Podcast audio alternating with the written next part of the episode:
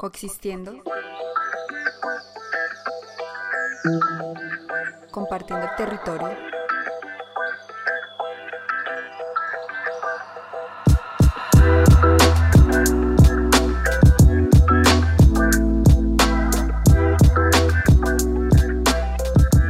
Bienvenidos al podcast Coexistiendo, compartiendo el territorio. Paola Rodríguez al micro y en la edición sonora nuestro ingeniero Gabriel Morilla. Hoy, en nuestro octavo episodio, Iniciativas que fomentan la convivencia entre el cóndor andino y las comunidades humanas del Ecuador, tenemos como invitado a Fabricio Narváez, director ejecutivo de la Fundación Cóndor Andino. Fabricio tiene una gran experiencia en manejo de vida silvestre como el cóndor. Actualmente se desempeña como secretario del Grupo Nacional de Trabajo para la Coexistencia entre Gente y Fauna y junto a otras personas está desarrollando el plan de acción para este tema en particular del que hablaremos más adelante. Fabricio, es un gusto tenerte en este programa para conversar sobre un ave tan increíble como es el cóndor andino y por supuesto cumplir con uno de los objetivos de nuestro podcast, que es visibilizar las iniciativas que promueven que los humanos y la vida silvestre podamos compartir territorios positivamente. ¿Cómo estás, Fabricio? ¿Dónde te encuentras? ¿Qué tal? ¿Cómo están? Muchas gracias por el espacio. Me parece un espacio increíblemente necesario. Les felicito por esto. Yo estoy hablándoles desde acá, desde Quito, Ecuador, eh, precisamente desde mi oficina en casa. Así que encantado de poder participar acá.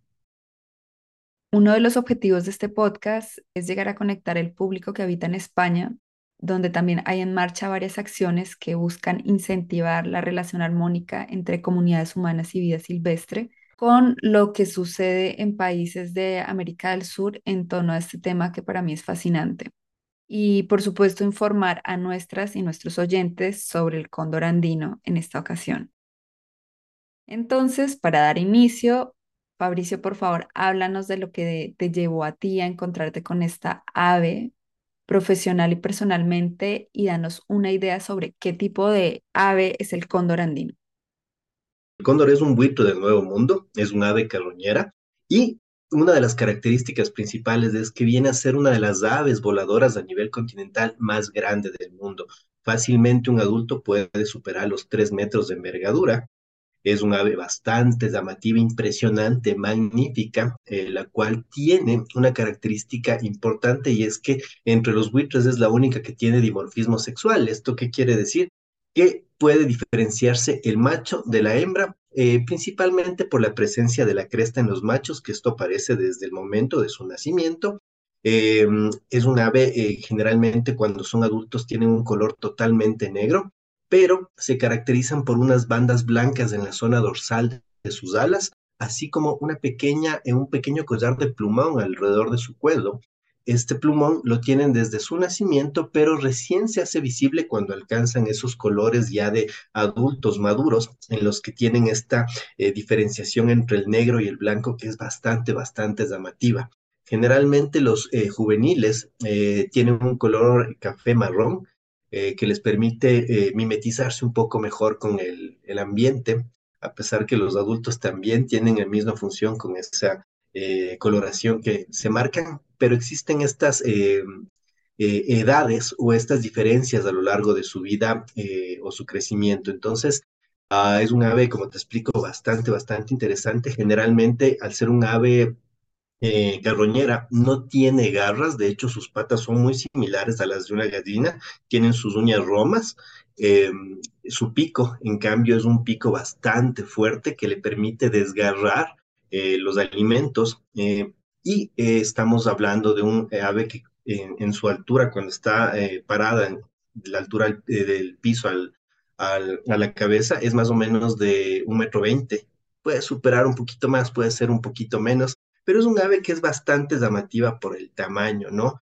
Tiene la capacidad de desplazarse a través de las corrientes de aire y esto le permite alcanzar distancias sumamente grandes buscando alimento, buscando áreas de uso, buscando parejas, conviviendo con el resto de animales y estas pueden alcanzar aquí en el Ecuador unos 200 kilómetros al día.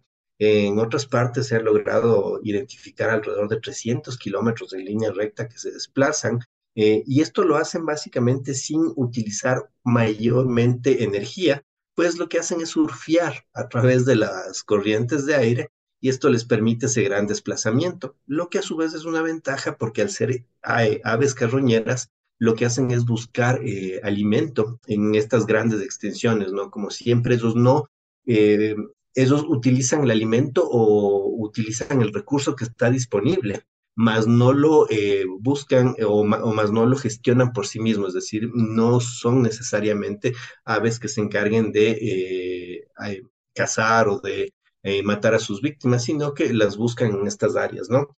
Hay ocasiones en las que pueden haber ataques porque son aves sumamente inteligentes y eh, oportunistas eh, de por sí, por algo tienen esta gran flexibilidad en todo lo que es su comportamiento y han eh, sobrevivido a lo largo de este tiempo a pesar de las presiones que externas que tiene la, especie, ¿no? Entonces, es un ave increíblemente maravillosa. Como te digo, me encanta la flexibilidad que tienen, me encanta las capacidades eh, majestuosa evidentemente, su tamaño es algo que llama la atención y precisamente ese gran tamaño, esa forma, esa elegancia en sus colores ha hecho que tenga un impacto en la cosmovisión y en los pueblos andinos desde los ancestros, ¿no? Entonces ha habido una mitología alrededor de la especie y esto se va reflejando desde los pueblos ancestrales hasta el presente, en el que actualmente es considerada el ave nacional de varios países o eh, símbolo patrio de los mismos, ¿no? Entonces, en el Ecuador es particularmente este caso, es del ave nacional, es un símbolo patrio y ha estado representando a los pueblos andinos desde siempre. Entonces, eh, de ahí nace un poquito esta, este, este, cariño que le tengo. Yo, mis primeros avistamientos fueron escalando, fueron subiendo montañas, tuve la oportunidad de, de verlo en lugares donde aparentemente ya no estaba eh, muy presente dentro del, del Ecuador, pero eh, simplemente encontrarme con una de estas aves, ese tamaño, eh, y, habiendo tenido toda esta retroalimentación de la gente del pueblo, ah, fue un espectáculo. Desde ahí este cariño permanente, afortunadamente en, lo que va de, mi desarrollo profesional, tuve la oportunidad de trabajar con, con estos animales en cautiverio y nuevamente eso fue uno de los impulsos que me permitió eh, enfocarme un poco más en este, en este proceso. Y la vida me dio la, la oportunidad de llevar un proyecto, de establecer eh, estrategias de conservación y, de representar prácticamente a la especie a nivel nacional. Entonces, de mi parte, yo soy, me declaro un enamorado del cóndor andino y un protector acérrimo del mismo. Comparto contigo ese honor que sientes por proteger una especie tan importante y reconocida como el cóndor andino. Me gustaría que nos describieras o nos contaras cómo son los paisajes donde habita el cóndor en el Ecuador, con quién los comparte y cómo son las interacciones que se dan.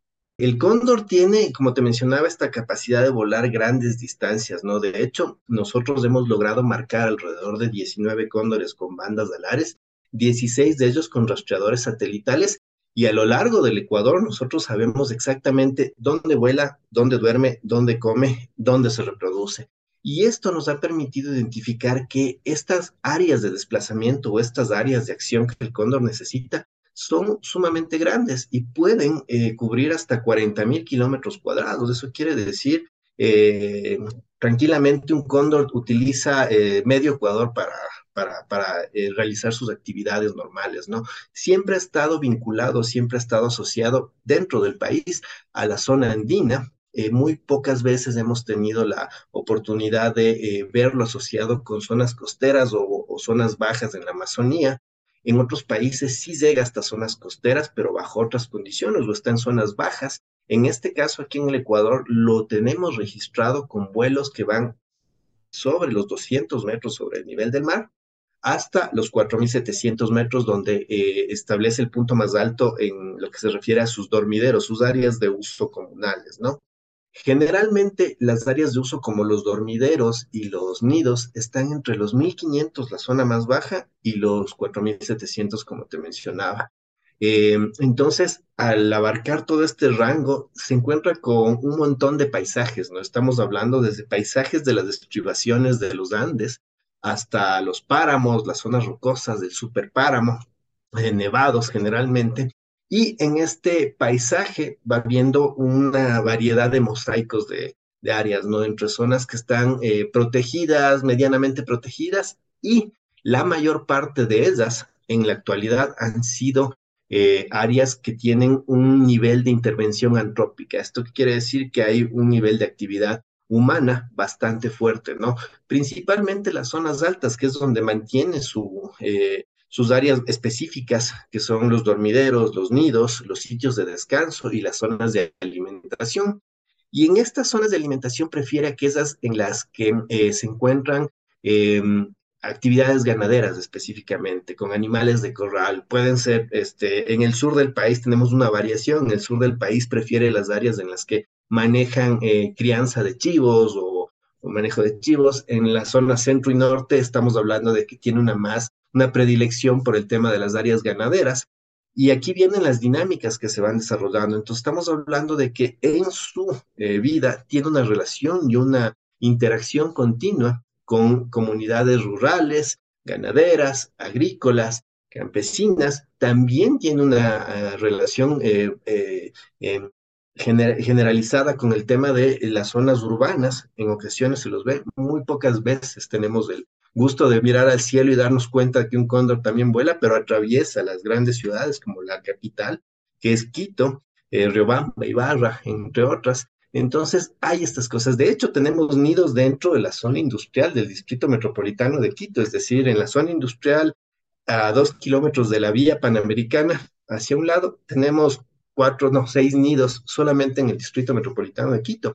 Y es una cosa asombrosa porque está tan cerca y la gente no sabía de esto hasta que llegamos nosotros y les dijimos, vean, aquí están los cóndores y es algo impresionante, es algo que les llama mucho la atención porque tienen al ave nacional y en muchos casos la gente de Quito decía, no, acá no tenemos, no los hemos visto, y de repente se encuentra volando sobre uno de los monumentos icónicos que se puede ver cuando uno visita Quito, que es la, la, la Virgen eh, de, del Panecillo, eh, que es un sitio bastante interesante en el centro de Quito, y hay cóndores que sobrevuelan esa zona. Pero como te digo, es muy poco lo que la gente conocía lo que la gente sabía, que de hecho la ciudad de Quito, el distrito metropolitano de Quito, es el área de mayor concentración de cóndores a nivel nacional y por ende una de las más importantes para su conservación en el Ecuador. Entonces, todas estas dinámicas son interesantes porque marcan cómo es la especie, cómo se relaciona. Sí, prefiere las zonas rurales o generalmente lo tenemos con más actividad en estas zonas donde puede conseguir alimento, ahora prácticamente se considera que uno de los principales fuentes de alimento fue la ganadería durante muchísimos años, pero principalmente en el distrito metropolitano hubo eh, y en las zonas adyacentes hubo una transformación de algunas áreas dedicadas a la ganadería extensiva y ahora tenemos un grupo de, de, de, venados, unas poblaciones de venados recuperadas y estamos viendo alimentación por parte de estos. Entonces, son unas dinámicas súper interesantes que han venido fluctuando en función de los intereses humanos. Es decir, ahora me dedico a esto, no, con, no conservo, no me interesan las fuentes de agua y le dedico a la ganadería y tenemos ganado y ahí tenemos interacciones. Esto se vuelve a conservación y tenemos nuevamente presencia de cóndores con otras dinámicas ecológicas. Entonces es bien interesante. El paisaje es variado, como te decía, va desde los páramos, va desde las superpáramos, desde las partes nevadas hasta zonas eh, subtropicales, pero principalmente estamos hablando de la zona altoandina, la eh, prefiere, y aquí vienen todas estas convergencias y todas estas variaciones de los mosaicos, eh, desde zonas muy conservadas hasta zonas muy alteradas, pueden llegar a ser las zonas industriales de una ciudad metropolitana que tiene eh, nidos precisamente en, empotrados dentro de estas áreas, ¿no?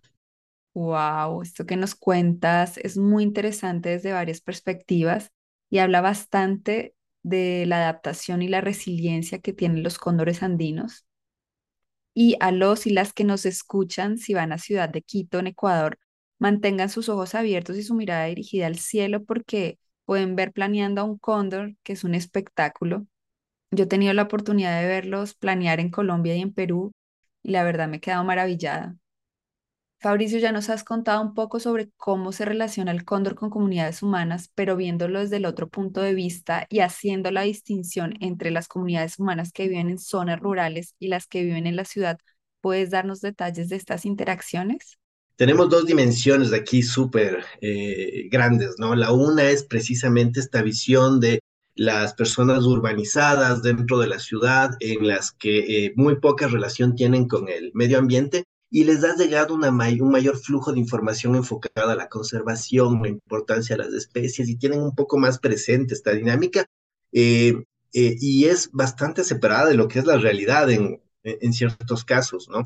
Entonces, son como, ah, una figura importante que la he visto en, representada en el escudo nacional, que me han hablado mucho, y idealizan toda esta, esta, esta, esta, visión sobre el cóndor andino y que claro, ver un cóndor andino bajo esas características y bajo esas eh, percepciones es, wow, un, un, placer, es, un, es, un, es, algo que les marca definitivamente y eso nos ha pasado muchísimo. Entonces, dentro de los programas que hacemos tenemos este eh, comunicación entre los dos mundos, ¿no? El mundo urbano, el mundo rural en el mundo urbano les trazamos esta línea para eh, asentarles dentro de la realidad y vemos cuál es la, dinámica que tiene el cóndor, ¿no? Entonces siempre tenemos esta dualidad en este proceso, gente que está defendiéndole a capa y espada, que tiene este cariño específico, pero que no ha vivido la realidad de la gente del campo, en la que existen otras dinámicas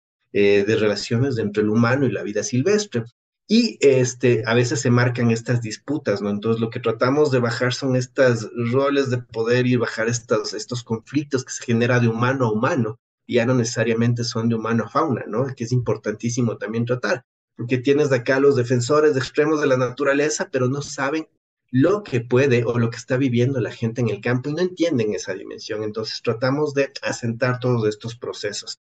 Y por un lado, como te digo, está esta gente que tiene esta visión que es muy válida y es conservar, es manejar a la especie, es cuidarla y es un placer. Y por el otro lado, quienes viven día a día eh, relacionado con la vida silvestre y que también en algunos puntos tienen su eh, este, visión muy, muy positiva. De hecho, yo en el campo me he topado con muchísima gente que dice, no, es el cóndor, al cóndor le permito muchas cosas. El cóndor es nuestra ave nacional y hay que cuidarla.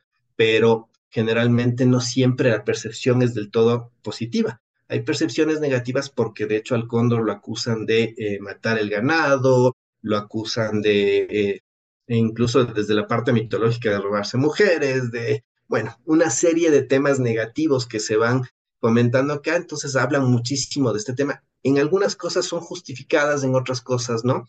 Y eh, tenemos esta, esta relación de amor y odio con el cóndor, ¿no? Mucho amor desde todo el tema cultural, social, desde el hecho mismo de que es un ave majestuosa e indudablemente a todo el mundo le, agrada, pero viene el otro lado negativo que es cuando se tienen interacciones y cuando tenemos esta dinámica. Y de hecho aquí una de las principales amenazas para el cóndor andino precisamente son los problemas con la gente y es esta dinámica de interacciones negativas las que provocan que la mayor eh, causa de mortalidad sea el envenenamiento y la presencia de perros eh, que deambulan sin supervisión en la zona. Entonces, las principales amenazas actualmente para el cóndor son estas, a lo que le sumamos la cacería, que en muchos casos es por retaliación más que por eh, tráfico o por cualquier otra cosa. Entonces, hay estas dinámicas, hay estas formas de ver al cóndor eh, que, como te digo, a lo largo de los años ha tenido su, su fuerza y ha calado fuerte y profundo en en, la cosmovisión, en la eh, ideología y en la, forma de, de, los pueblos andinos, pero que desarrollan estas dinámicas y estas dimensiones de conflicto, de, de, interacción positiva y negativa. Entonces, hay estos dos mundos, son bastante interesantes. Ya cuando los trabajas vas viendo cuáles son las dinámicas, vas viendo cuáles son los puntos fuertes y los flacos, pero en general este, eh, ha sido buena parte de esto los, los causales de sus eh, procesos de amenaza, ¿no? Entonces, ahí es un poquito la dinámica. La coexistencia y la conservación son dicotomías constantes, intereses de muchos tipos, pensamientos y contextos culturales diversos, un sinfín. Quería retomar nuevamente el tema del plan de acción de gente y fauna para Ecuador y en específico que nos contaras para el caso del cóndor, cómo es el manejo que se le da a la coexistencia cuando es conflictiva y esas iniciativas que han ido surgiendo.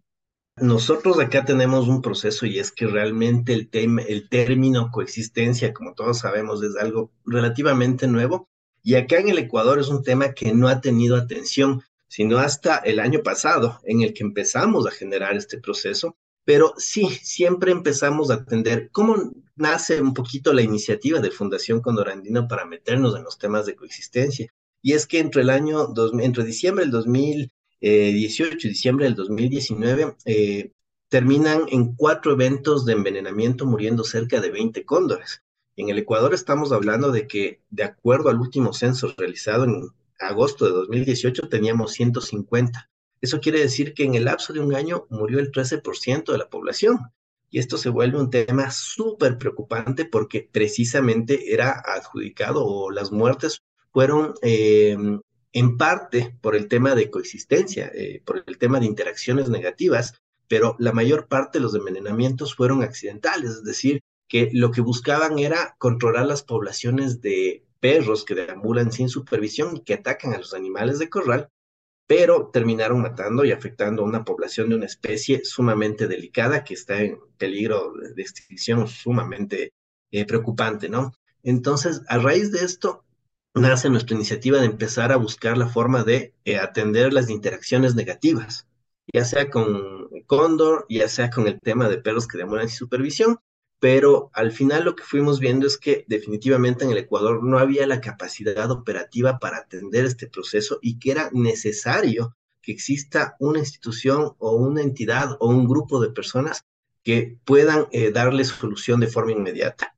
Así creamos, la primera iniciativa que creamos fue la formación o conformación de un equipo de atención inmediata a las interacciones negativas humano-fauna.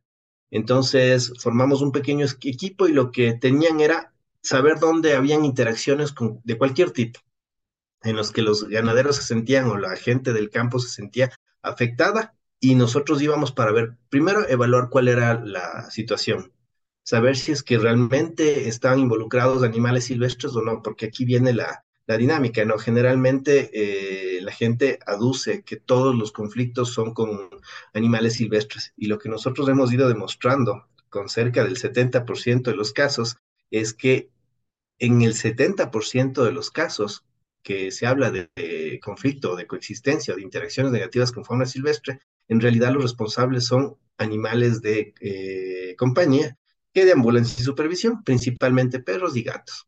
Lastimosamente es así la realidad acá. Y esto es una cosa que nos venía afectando. Entonces empezamos con esa iniciativa, empezamos a trabajar con esto y se fue extendiendo. Y ahora vimos la necesidad de crear estos grupos, de empezar a generar un plan de acción en el cual venimos trabajando en un proceso lento, pero estamos en eso. De ahí en adelante hemos tratado de trabajar muchísimo con el tema de eh, educación ambiental, porque evidentemente, sensibilización y educación, evidentemente no puedes eh, conservar lo que no conoces. Y en muchos casos tenemos este desconocimiento total o parcial de qué son las especies silvestres. En el caso particular del cóndor, lo que te mencionaba, dicen que el cóndor es una especie que, por un lado, que se dedica a matar el ganado, por el otro, que no hace, que no tiene, que no genera, genera ataques. Entonces teníamos que llegar al punto de la realidad. A la gente de la ciudad decirle, no, el cóndor sí puede llegar a generar ataques del ganado, y eso genera pérdidas a la gente y a la gente del campo. Miren, sí sucede, pero es una cantidad muy limitada porque es un animal neta, eh, principalmente carroñero. Por lo tanto, tenemos que ir mediando estos temas. No puedo llegar hacia la comunidad y decirle, no sabe qué, este, usted no sabe lo que me está diciendo y él ataca. De hecho, eso es romper el ciclo eh, con ellos y la dinámica con ellos porque les estás diciendo mentirosos cuando ellos son los que viven a diario este proceso. Eso era una de las fallas de los biólogos acá en el país y creo que eso nos pasa con muchísimas especies y en muchas partes del mundo. Entonces empezamos a ver esta parte y aclarar los procesos. Sí sucede, no, eh, no siempre, eh, bajo estos términos y bajo estas condiciones. ¿Qué tenemos que hacer para mejorar estos procesos? Y vamos generando primero este tema una vez que hacemos del acercamiento y tratamos de limar todos estos procesos de los roles de, de, poder o las relaciones de poder que se tienen, estabilizamos esto, empezamos a trabajar con alternativas eh, para mejorar las prácticas agroproductivas que se dan en el campo. Eso nos interesa muchísimo y empezamos con métodos disuasivos, con mejoras de las prácticas y trabajamos en este sentido. Entonces, hemos desarrollado en conjunto con muchas instituciones. De hecho, eh, trajimos eh, para para nuestra institución una dinámica o un sistema de información y alerta temprana que fue desarrollado en una de las áreas eh, de conservación de acá del país, que es el corredor Sangay Podocarpus, que también buscaba atender este, este tema de la, de la, problemática. Y lo hemos generalizado para hacerlo a nivel nacional. Entonces, estamos trabajando con estas, eh, estos modelos de, de, procesos en los que se empiezan a generar acciones paliativas a corto plazo, apuntando y haciendo el acompañamiento para que a largo plazo podamos mejorar las prácticas y estas sean consecuentes con el hecho de que existen animales silvestres en todas las áreas del país y que muchos de esos eh, eh, pueden ser carnívoros o pueden tener algún tipo de interacción con los humanos. Entonces lo que buscamos es bajar el riesgo. Nunca hablar de desaparecer los eventos, sino de disminuir el riesgo y que esto sea eh, llevado de mejor forma. Es decir, que lleguemos a un nivel de coexistencia real y no que pensemos que nosotros tenemos todos los privilegios y que tienen que alejarse. Entonces estamos con estas iniciativas que están mezcladas entre todo y todavía estamos construyéndolas, estamos naciendo, estamos creciendo paso a paso, identificando estas formas. Y a esto se sumó una iniciativa que es la iniciativa nacional en la que participan o pueden participar absolutamente todos, pero eh, he estado liderada por eh, el Ministerio del Ambiente, WWF, Fundación Condor Andino y otras 40 instituciones que se han ido integrando para crear una estrategia, un plan de acción enfocado a la coexistencia gente-fauna y que viene desarrollándose desde el año anterior. Eh, todavía un paso lento, pero seguro.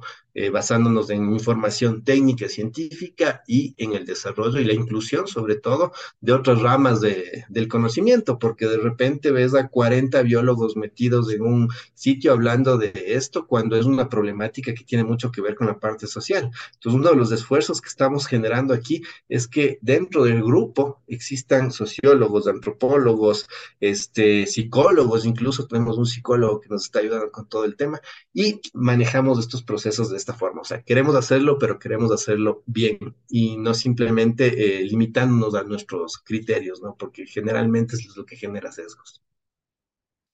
Muchas gracias por contarnos sobre esta experiencia en el Ecuador. Ya para ir finalizando nuestro programa, cuéntanos dónde podemos enterarnos sobre todas las acciones que llevan a cabo y lo más importante, cómo podemos apoyar el trabajo que realizan para ayudar a las comunidades ecuatorianas a que puedan convivir positivamente con el cóndor. Gracias. Bueno, a ver, Fundación Cóndor Andino nace en el 2012 como un proyecto de investigación enfocado en el tema cóndor andino. Eh, después, eh, en el 2018, seis años después, vemos que tenemos éxito con el, proyecto y que estamos marcando una diferencia y decidimos institucionalizar el proyecto y se crea a través de siete eh, locos que estábamos dentro del proyecto, la Fundación Condorandino Ecuador.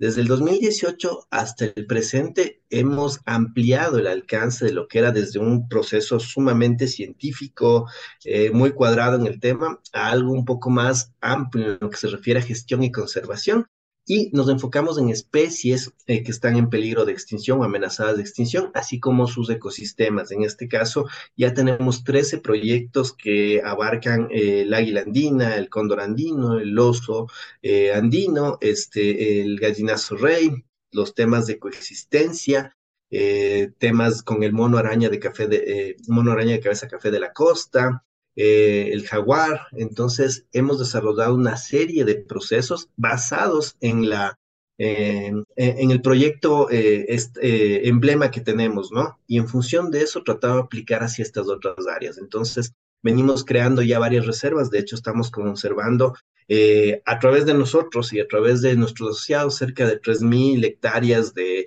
bosques y que son parte de áreas importantes para la biodiversidad a lo largo del Chocó y los Andes tropicales aquí en el Ecuador.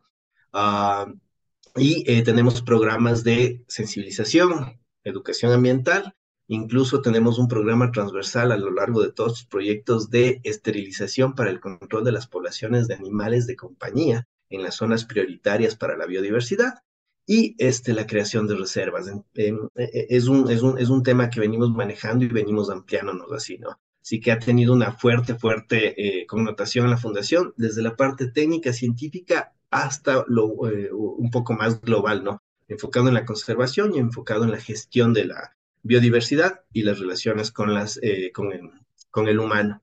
Entonces, es un poquito lo que venimos haciendo. Hemos tenido la suerte de crecer. Este, curiosamente, en pandemia crecimos muchísimo de ser siete miembros a 27 con todos nuestros técnicos. Eh, pero esto nos ha dado, eh, esto ha sido gracias al fuerte trabajo que venimos desarrollando, ¿no? Y a los resultados que tenemos. dentro de eso colaboramos con muchas comunidades, este, no necesariamente tenemos esta dinámica de eh, apegada a ciertas comunidades o de trabajar en proyectos conjuntos, pero sí hacemos que desarrollen desde esas iniciativas a través de las buenas prácticas y las alternativas. Entonces, eso nos ha permitido ampliarnos un poquito más en ese sentido. ¿Qué más? Eh, la fundación tiene sus redes sociales, eh, tiene su página web, es www.fundacioncondor, eh, y en todas las redes sociales aparecemos como Fundación Cóndor Andino Ecuador. Entonces, tenemos ahí, pueden informarse un poco más de cuál es nuestra dinámica, cuál es nuestro trabajo y a través de eso cómo nos pueden ayudar. Generalmente, al tener un manejo de programas tan diversos, siempre, siempre necesitamos un flujo económico constante y lo importantísimo en esto es que podamos llegar a este punto, ¿no? Las donaciones económicas son las que nos permiten ir determinando o, dirigiendo esos fondos hacia las mejores alternativas y de forma equitativa, ¿no? Entonces es una de las mejores formas que podemos eh, solicitar que nos echen una mano con, con los aportes. Muy bien, Fabricio. Entonces, para concluir, las dos mejores formas de apoyo a la Fundación Cóndor Andino son a través de donaciones, que les podemos dejar el link donde pueden hacerlo en la descripción del podcast y también difundiendo boca a boca o y por redes sociales sobre la valiosa labor que llevan a cabo allí en el Ecuador. Breve pero sustanciosamente nos has dado un panorama general sobre el cóndor andino y su relación con los humanos en el Ecuador. Nuevamente, Fabricio de la Fundación Cóndor Andino y a las comunidades del Ecuador, gracias por conservar el cóndor. A ti, Fabricio, por participar de esta serie de episodios de nuestro podcast Coexistiendo, Compartiendo el Territorio. Este es un proyecto divulgativo sobre coexistencia entre humanos y vida silvestre de Humano Síguenos en nuestras redes sociales Instagram, Facebook y Twitter. Este podcast hace parte de la familia de Ciencia y Medio Ambiente de Podcastide. Disfruta nuestro podcast y compártelo. Y recuerda, interactúa positivamente con la vida silvestre.